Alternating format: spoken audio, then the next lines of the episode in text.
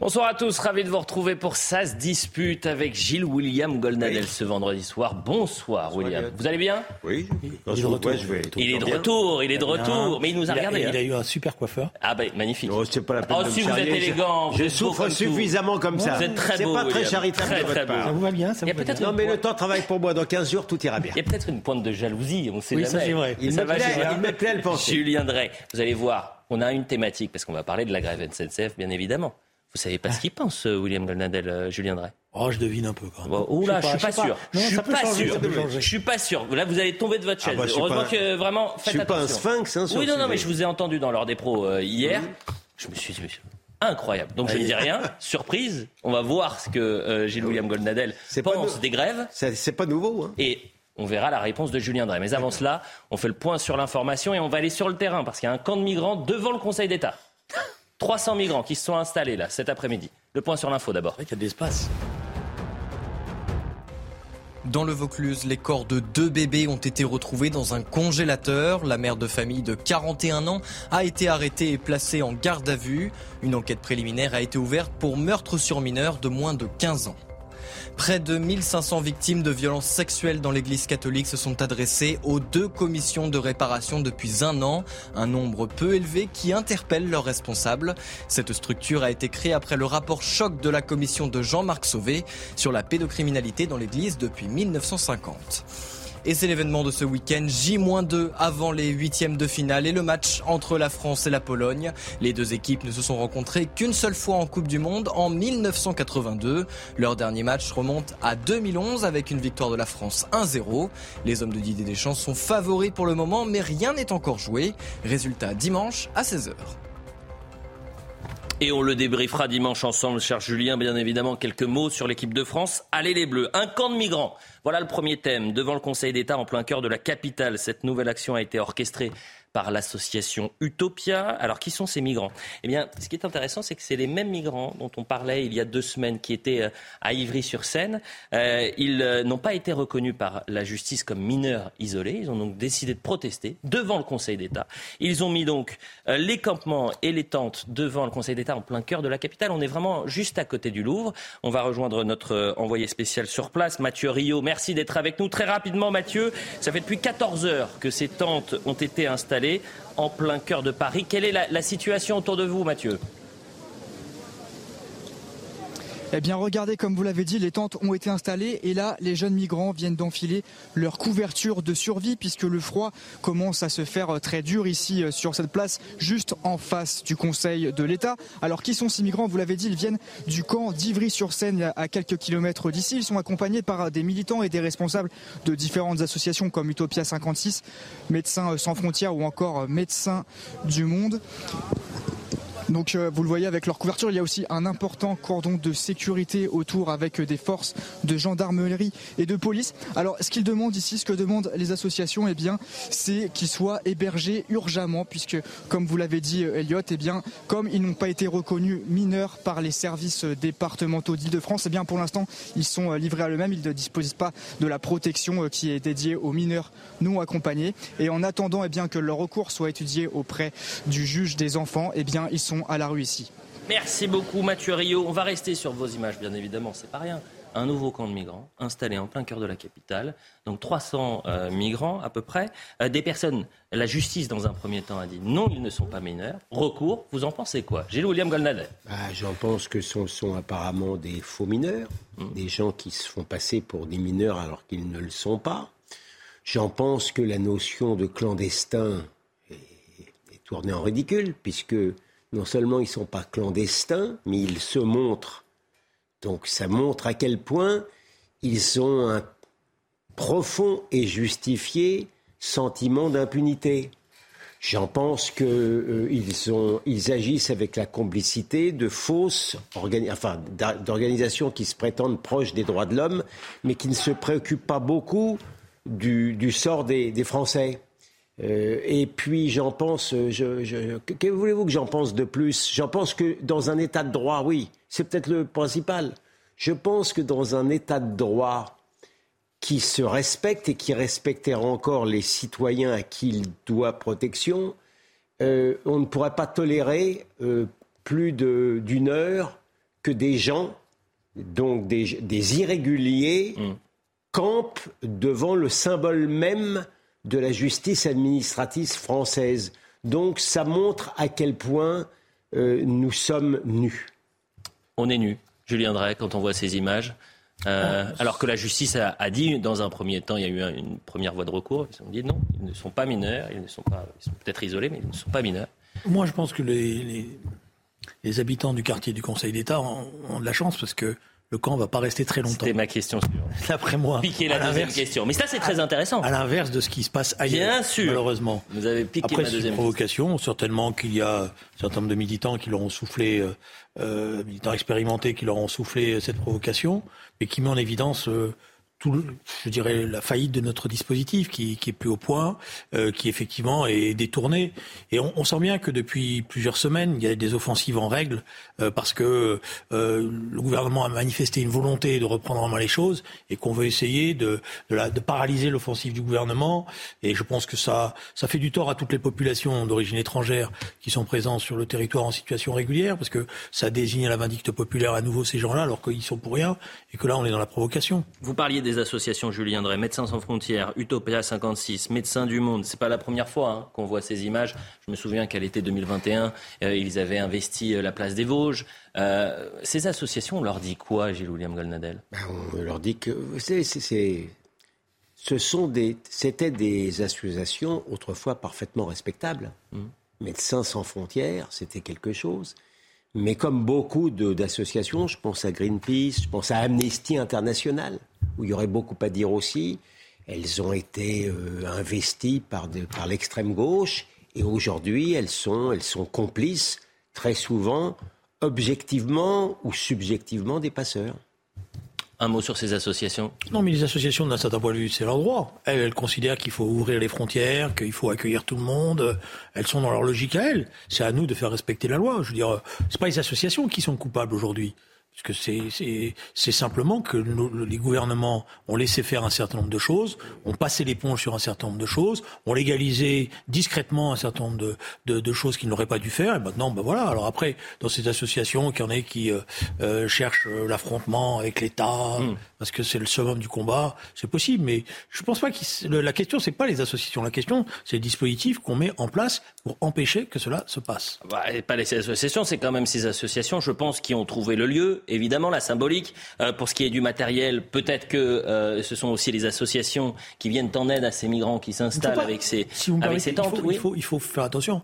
Il ne faut pas prendre les, les populations qui sont là simplement comme des masses de manœuvre. Mmh. Malheureusement, il y a toute une minorité dans ces populations d'origine étrangère qui connaissent parfaitement nos lois, mmh. qui connaissent parfaitement notre système et qui sont là évidemment parce qu'elles connaissent ce système et les, les, les, faillances du système. Je, non mais je suis tout à fait d'accord. Ce sont loin d'être des victimes et ce sont loin d'être des gens qui ne connaissent pas les choses. Euh, d'ailleurs, c'est l'un des problèmes, c'est que ceux qui partent, ceux qui quittent leur pays, ce sont souvent les plus intelligents, les plus aptes, et qui d'ailleurs inspirent euh, euh, euh, beaucoup de respect et d'admiration aux gens qui restent et qui voudraient aussi les rejoindre.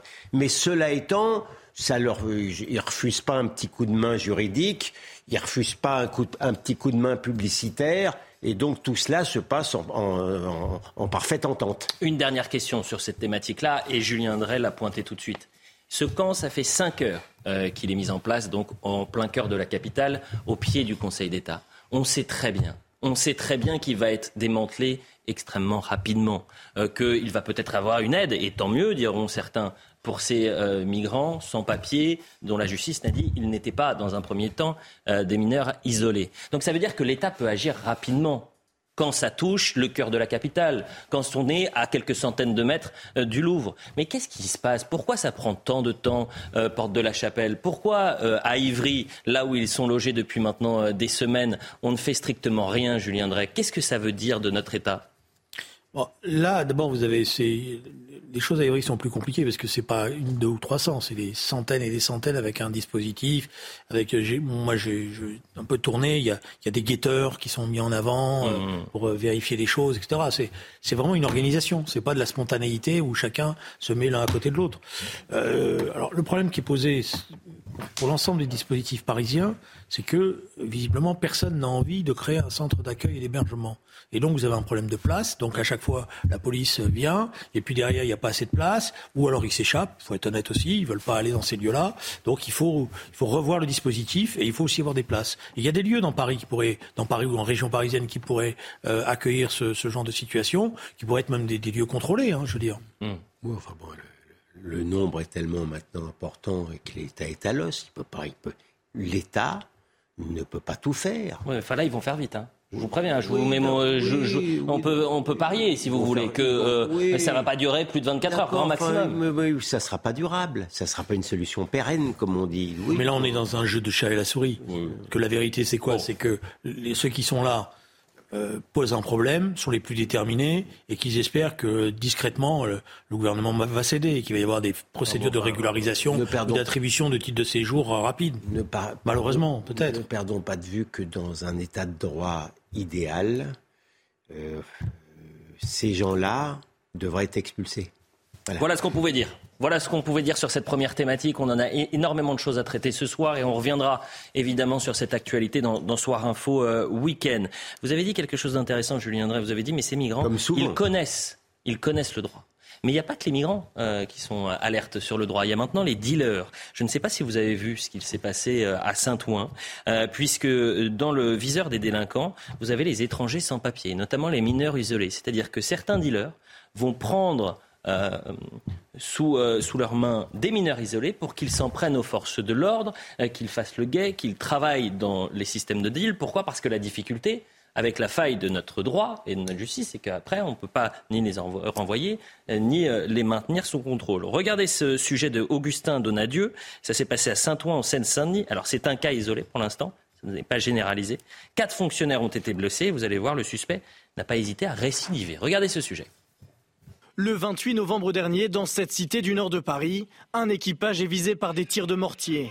Le suspect en situation irrégulière est appréhendé. Il dit être âgé de 16 ans et est donc libéré 24 heures plus tard à l'issue de sa garde à vue. Mais dès le soir même, il sera de nouveau interpellé après avoir pris pour cible un autre équipage. Là où avant, quand on arrivait, en quelque part, c'était un peu une envolée de moineaux. maintenant, les choses ont changé euh, et on sent que ça va se finir encore à corps. C'est-à-dire que maintenant, quand on va sur un point de deal, ben, on sait qu'on risque sa vie, on sait qu'on risque d'être blessé. Et forcément, euh, psychologiquement, il faut tenir, euh, tenir le coup aussi. On sait qu'à chaque fois, tous les jours, on va à la guerre quelque part. Les policiers pensaient pourtant connaître toutes les méthodes des dealers pour protéger leurs points de vente. C'était sans compter sur l'imagination des trafiquants. Dorénavant, deux jeunes adultes sans papier sont recrutés et payés jusqu'à 200 euros pour chaque attaque sur des policiers. En fait, ils se sont rendus compte que plutôt que eux se fassent interpeller, ils allaient sous-traiter un petit peu, euh, j'allais dire, euh, le, la défense du point de deal. Même si cette nouvelle méthode semble peu répandue, elle laisse craindre aux policiers une montée des violences. Les quatre agents blessés se sont vus attribuer entre 3 et 10 jours d'incapacité totale de travail. Gilles William, il y a tout dans ce sujet, la délinquance, des zones gardées par les dealers et le fait que désormais ils vont en quelque sorte sous-traiter euh, des mineurs isolés, des sans-papiers pour leur activité de deal. Oui, enfin, il n'y a rien de très nouveau dans la technique d'utiliser, euh, quand, vous dealez, des mineurs. Là, la, petite spécificité, c'est que ce sont apparemment des, mineurs isolés, fraîchement débarqués, mais ça ne change rien. Mais il, faut, mais il faut se rendre compte à quel point nous vivons dans un état euh, en carton-pâte. Non, mais la réalité, c'est là. Je veux dire, derrière les. On parlait du Conseil d'État, derrière les, les beaux murs majestueux du, du, Conseil d'État, euh, le droit, vous savez, n'a plus vraiment cours. Et d'ailleurs, c'est pas très gentil d'aller manifester devant le Conseil d'État, pardon d'avoir l'esprit d'escalier, parce que c'est sans doute l'une des institutions juridico-administratives qui a fait le plus pour le droit des sans-papiers. Je viendrai. C'est pas totalement faux. Euh, maintenant, ce que je veux dire par là, c'est que euh, j'ai oublié ma raison sur une chose. C'est pas nouveau. Je veux dire, dans les cités, auparavant, il y avait ce qu'on appelait les chauffeurs. Mhm. Euh, les chauffeurs, c'était ceux qui étaient chargés de faire le guet. Et en général, c'était des mineurs, qui étaient payés d'ailleurs un peu plus que ça, même souvent, euh, pour 24 heures. C'est quoi le tarif de la fédération Je vous le donnerai en privé, mhm. si vous avez des candidats.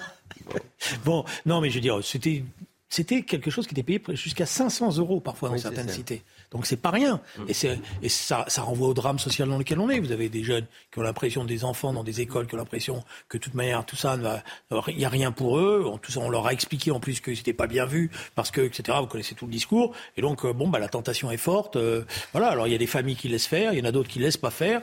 Bon, euh, mais ce qu'il faut bien comprendre, c'est que dans le trafic de stupéfiants, si on ne prend pas la mesure de ce à quoi on s'affronte, on, on sera toujours en situation difficile. Parce que vous avez maintenant des gangs qui sont très organisés, très riches.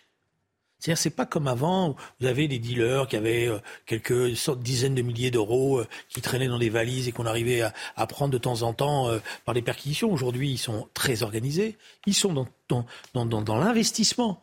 C'est-à-dire si vous avez des réseaux de dealers qui aujourd'hui investissent, achètent des commerces, euh, c'est plus simplement les blanchisseuses comme avant. Voilà. Et ils ont y compris des dispositifs juridiques. Mmh. Ils ont réussi à, à, avoir un certain nombre de, de, conseillers, etc. Donc tout ça est très étudié. Alors, et alors, et en plus, vous avez une garde de territoire que je voudrais pointer, parce qu'à Saint-Ouen, ce n'est pas un hasard si ça se passe comme ça. Saint-Ouen, il y a une nouvelle municipalité qui est arrivée, euh, la ville est en pleine mutation. C'était une ville où il y avait d'énormes trafics de stupéfiants, elle est en pleine mutation. Il y a une équipe municipale qui est plus jeune, qui a décidé, euh, que je connais un peu, qui est sympathique, qui a décidé de, de, de, faire, euh, je dirais, changer sa ville. Effectivement, elle se heurte à des gros réseaux de dealers. ils ont marqué les points, mais il y a des résistances. C'est un combat de terrain. Hein. Un combat de terrain qui dure depuis des années. Hein. Les plans euh, anti-drogue à Saint-Ouen, on peut les compter sur tous les doigts de, oui, mais comme la ville est en pleine mutation sociologique, c'est vrai, euh, parce que c'est une des villes les plus gagnantes de la préparation des Jeux Olympiques, où il y a des gros investissements qui ont été faits, il y a une gentrification, comme on dit, qui est en cours. Bon, euh, euh, vous avez un certain nombre de, de, réseaux de dealers qui sont de plus en plus mal, parce qu'ils n'ont plus les territoires de repli qu'ils avaient auparavant. Messieurs, l'électricité, la France, ancienne grande puissance nucléaire, va-t-elle devenir une puissance de la bougie? L'hiver arrive et le risque de coupure d'électricité se dessine. Des communes se, prépare. Euh, au pire, bien évidemment, ça pourrait toucher 60% euh, du euh, territoire. Écoutez Jordan Bardella ce matin, justement, sur les fautifs. À qui la faute? Je veux dire, on est en France en 2022, on est officiellement la septième puissance mondiale et on est en train de nous expliquer qu'on va potentiellement couper le, générateur d'électricité, que des écoles seront amenées à fermer, que les systèmes d'alarme dans les bâtiments publics ne fonctionneront plus, que euh, les réseaux de télécommunications seront mis euh, euh, à l'arrêt et que les feux de signalisation pourront également s'arrêter. Je pense que Emmanuel Macron et Madame Borne devraient s'excuser parce que en organisant le sabordage de notre filière nucléaire depuis maintenant 5 à 10 ans, puisque je rappelle qu'Emmanuel Macron était ministre de l'économie avant, ils ont mis la France aujourd'hui dans une situation de précarité énergétique qui fait davantage penser au tiers-monde qu'à des pays développés.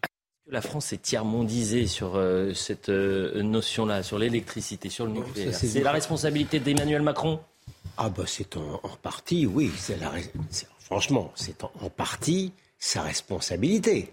Euh, Et l'autre partie, c'est qui? François Hollande? Oui, précédemment, je suis désolé. Mais alors, si, clairement, on a une industrie déjà qui est en, en déclin accéléré. On avait, on avait le fleuron de l'industrie française, c'était précisément l'industrie nucléaire. elle avait cet avantage aussi d'être euh, la moins euh, carbonée possible. Et uniquement pour des raisons euh, idéologiques et, un peu politiques, pour faire plaisir à M. Hulot, pour faire plaisir à Greenpeace, eh bien, on a réellement saboté cette industrie-là. Donc quand je vois, euh, comme hier, Madame Borne euh, prendre euh, un air important pour nous expliquer que ça va être, il faut être fort, il faut s'armer de patience, mais on va passer l'hiver, vous verrez. Alors que je la revois avec dans l'allégresse, dans la fierté expliquée, avec une sorte de jubilation qu'elle ferme Fessenheim, et que peu à peu, on va en finir avec le nucléaire, comment voulez-vous que je ne sois pas en colère? Il y a, Réellement, il y a soit du sabotage, soit un côté suicidaire sur le plan idéologique. Euh, euh, et, mais alors, à, leur décharge, je voudrais quand même euh, plaider à leur décharge.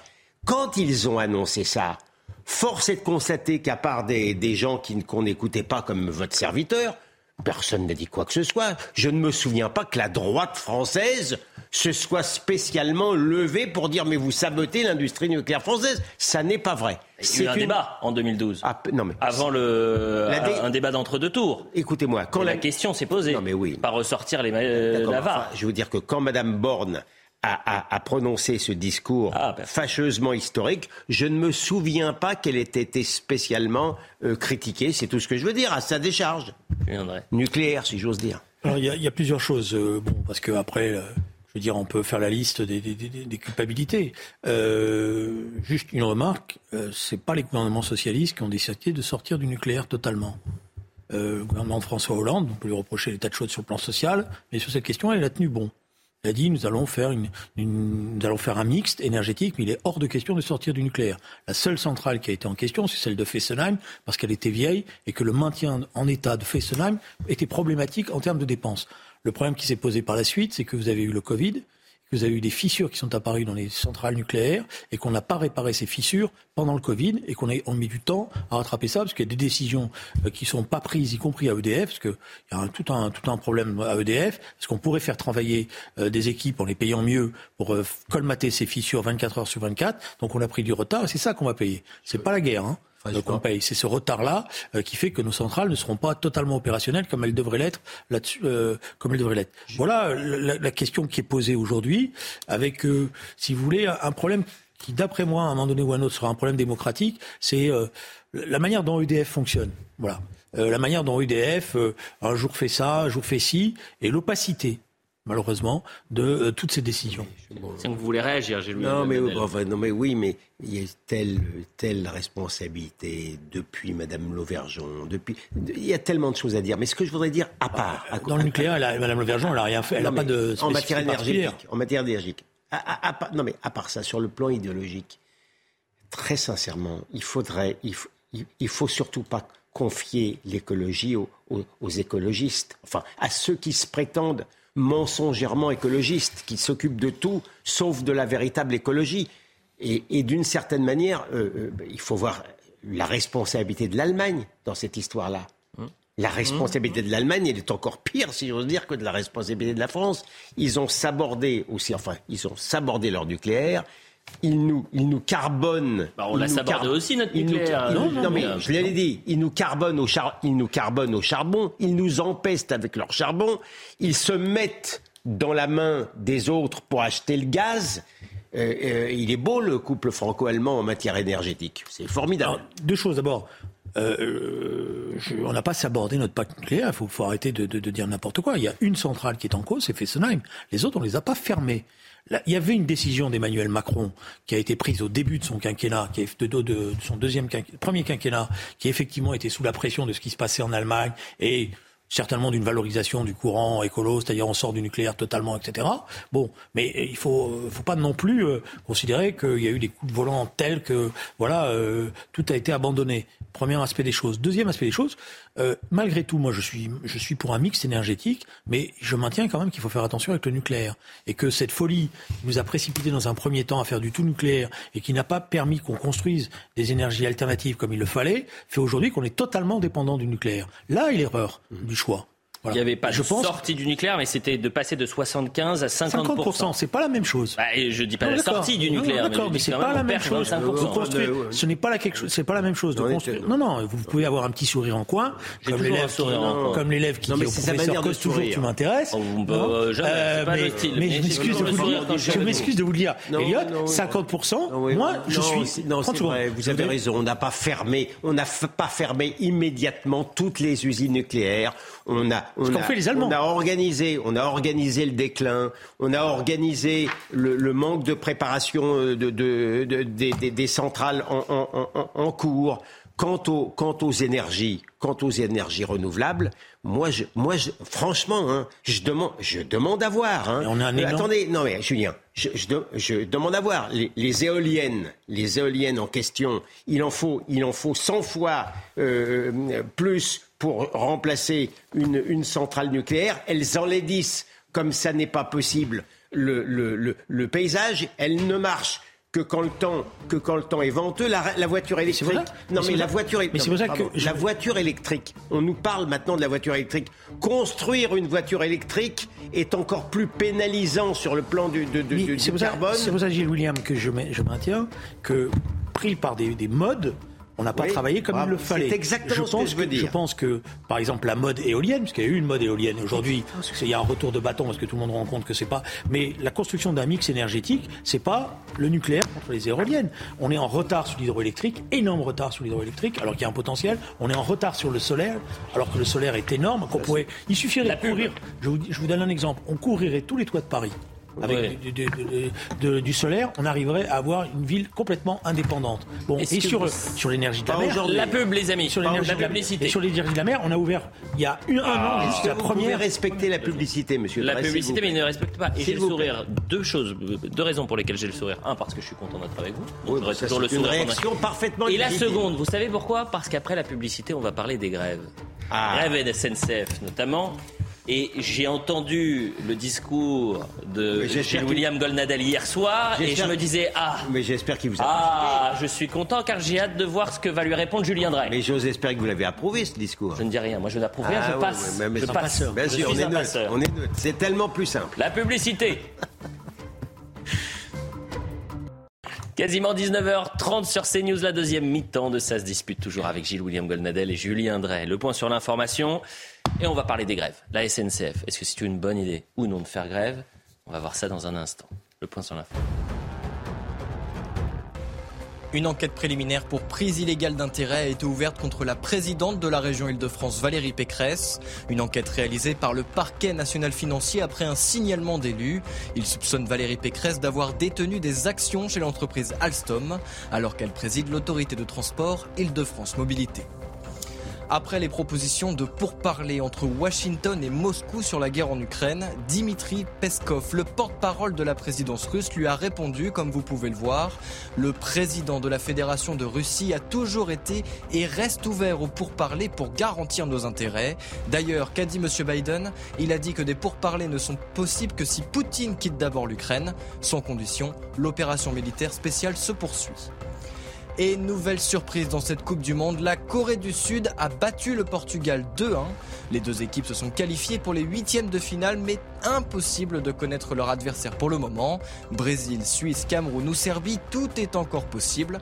Résultat ce soir à 20h.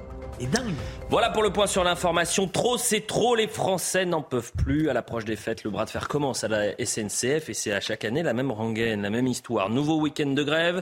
Cette fois, ce sont les contrôleurs qui se sont euh, mobilisés. Ils réclament une augmentation de leur prime de travail et une meilleure mobilité professionnelle. Résultat, 4 trains sur 10 sur l'ensemble du territoire jusqu'à euh, lundi. Dans le détail, dans le nord, vous en avez 1 sur 2. Dans l'est, 1 sur 3. L'Atlantique, 1 sur 4. Sud, 1 sur 3. Et Ouigo, 1 sur 4. Donc on est allé poser la question. Qu'est-ce que vous en pensez aux Français Les réactions au micro de CNews? Je suis arrivé en voyage en avion et je dois prendre un train pour euh, Poitiers. Il n'y a pas de train. J'attends, je prends un taxi pour aller à un hôtel, puis, puis, je vois. Je devais voyager demain et j'ai changé mes billets hier euh, pour pouvoir voyager aujourd'hui parce que j'ai une obligation.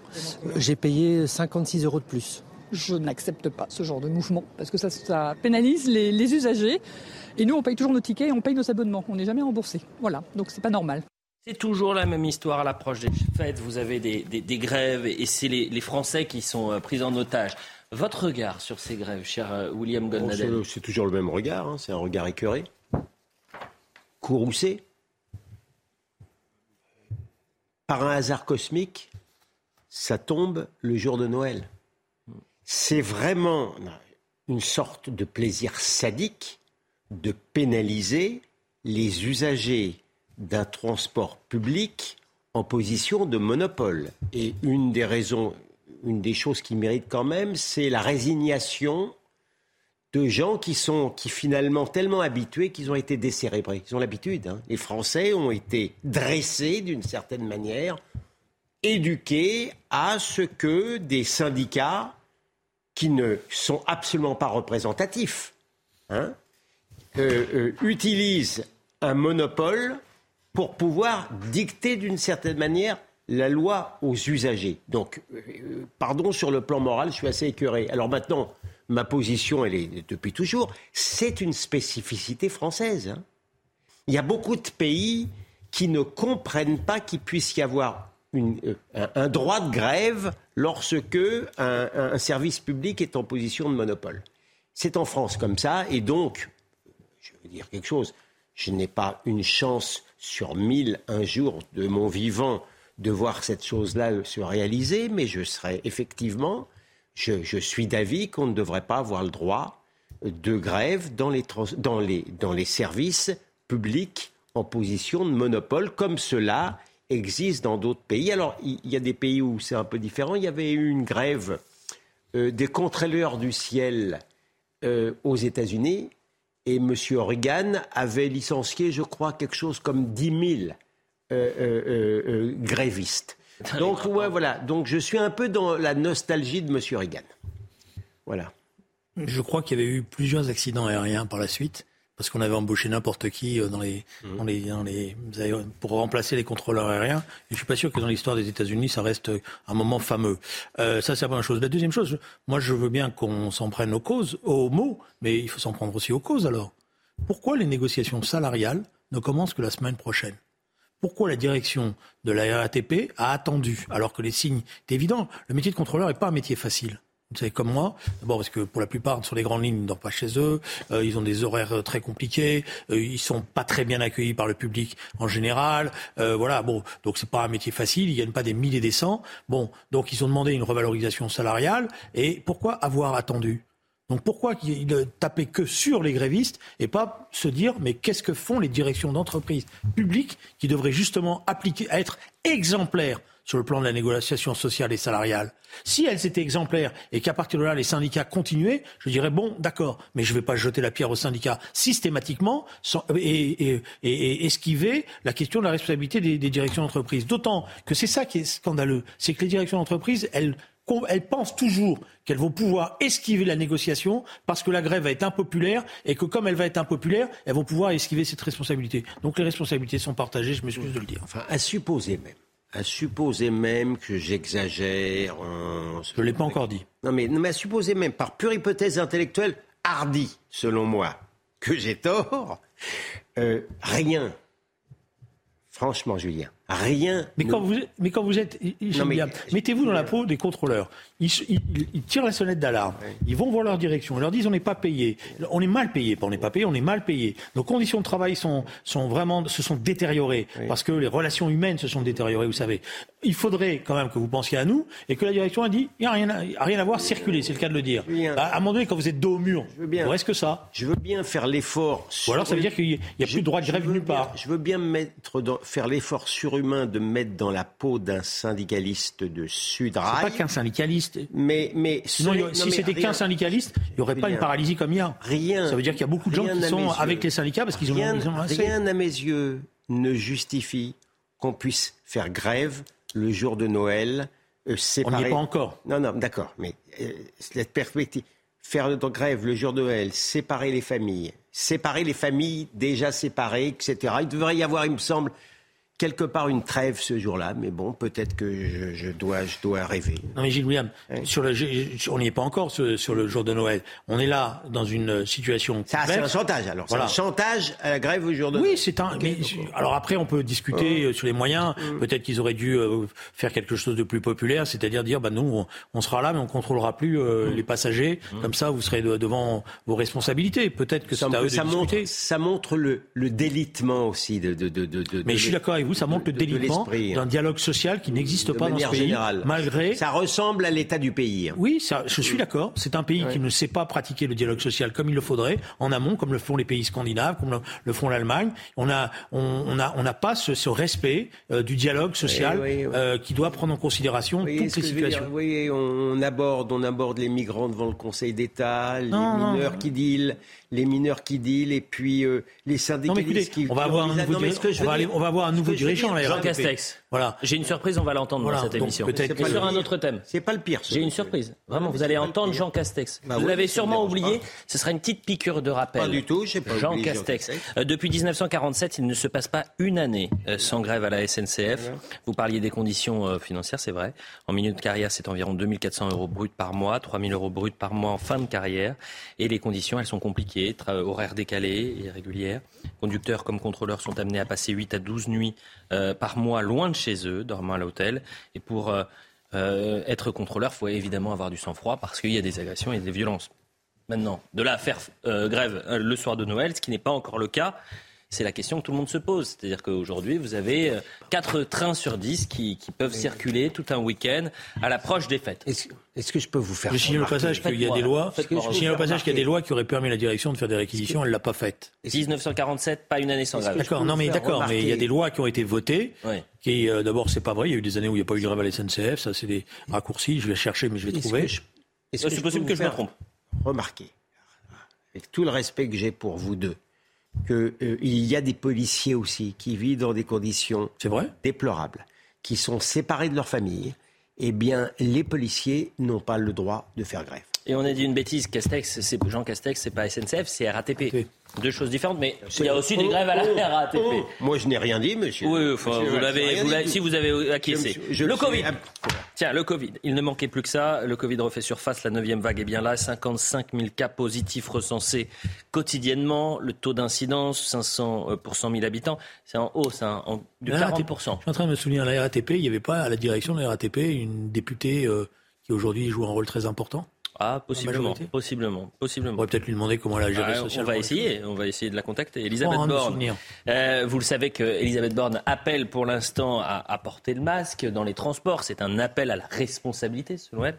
Euh, pour l'instant, il n'y a pas de contrainte, mais euh, le gouvernement est en train de plancher là-dessus, en disant on va peut-être le rendre obligatoire. Écoutez les Français, qu'est-ce qu'ils en pensent, le masque obligatoire? Moi, je me protège parce que j'ai pas d'amidale. Et les gens touchent beaucoup, il y a beaucoup de rhume, donc on préfère en mettre. Si tout le monde peut le porter, euh, pourquoi pas Moi j'aime pas le masque, je suis pas, j'aime pas du tout. Ça sert pas à rien, mais moi j'aime pas, ça me, ça m'oppresse, j'aime pas du tout. Personne ne le met. Après, je pense que si jamais il dit etc. Euh, aux infos ou quoi, je pense que les gens qui vont le mettre. Je trouve que de toute façon, on chope quand même le Covid. Il euh, n'y a pas besoin d'être autant, je sais pas, très très restrictif. Et euh, de toute façon, il va circuler, tout le monde va l'avoir. Enfin, on l'a déjà tous eu, moi j'ai déjà eu deux fois. Covid, ça a commencé à être un peu comme euh, la grippe, comme d'autres choses. Donc, euh, non, je suis contre. William Goldnadel, dans les transports en commun, est-ce qu'il faut le rendre obligatoire? Est-ce que c'est pas finalement à la responsabilité de chacun de se dire bah, si j'ai un risque, je porte le masque, si j'en ai pas, je le porte pas Ce que je vais vous dire, je vais être impopulaire chez tout le monde, hein, mais je, c'est ma vérité. Hmm. Celui qui vous parle, bien que je il répugne à parler de lui-même, euh, a été s'est vacciné contre la grippe avant-hier et se vaccinera contre le Covid euh, mardi prochain. D'accord? Au mieux attendre une semaine. Donc je ne suis pas un anti-vax, comme je, ça sera la quatrième fois, et pourtant celui qui vous parle défend la liberté. Je suis l'avocat de François et je défends la liberté de François de dire par exemple qu'il y a eu des excès, qu'il y a eu des problèmes avec le vaccin. D'accord? Euh, je, Personne n'aime ce. D'abord, il faut comprendre la difficulté pour un gouvernant, sous le Covid de pouvoir gouverner. C'est horrible parce que vous avez des demandes contradictoires de la part d'une opinion qui est souvent voire versatile. Ou si vous, laissez, si vous laissez faire, vous allez avoir le sort de Trump ou de Bolsonaro. Et si jamais vous voulez prendre des mesures un peu autoritaires, vous allez passer pour un liberticide. C'est pas facile. J'ai vu un truc sur Johnson il y a euh, à Canal+, je vous le recommande. Hmm. Le type, il était droit dans ses bottes. Mais quand ça a commencé, et il voulait pas, il voulait rien faire, mais quand, quand il a commencé à avoir des problèmes dans l'hôpital, je peux vous dire que, comme tout le monde, il a confiné. Alors maintenant, pour répondre à, donc c'est compliqué les choses. Écoutez, franchement, autant je trouve ça totalement ridicule, totalement ridicule. L'obligation du port, comme on l'a fait, euh, euh, en extérieur. À, l'extérieur, totalement ridicule.